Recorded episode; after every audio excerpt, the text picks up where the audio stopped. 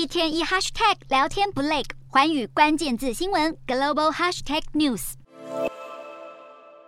台湾软体公司讯联科技转投资的完美移动，以美妆科技新创独角兽之姿，三十一号借着借壳上市 SPAC 风光登陆美股。不过同一天，美股四大指数一起收黑，其中纳斯达克下挫超过一个百分点，科技股不止拖累大盘走低，费城半导体更摔了百分之二以上，跌幅最深。不过道琼工业指数上个月累涨百分之十四，是四十六年来表现最好的十月。然而，iPhone 的生产重镇富士康郑州厂新冠疫情扩散，拖累苹果股价下跌百分之一点五四。由于传出郑州富士康因为疫情扩散引发员工大逃离，中国官媒特别报道，自愿返乡的员工公司不会阻拦，但每天正常出勤依然有奖金。不过，路透报道，由于中国收紧了新冠的封控措施，十一月 iPhone 产量恐下滑多达三成。而美国总统拜登扬言要对石油和天然气公司开征暴利税，消息一出，也让能源股表现拉锯。不过，投资人还是重新聚焦在美国联准会利率会怎么升。三十一号，对联准会政策敏感的两年期美债殖利率接近百分之四点五大关，十年期美债也朝百分之四点一关口挺进。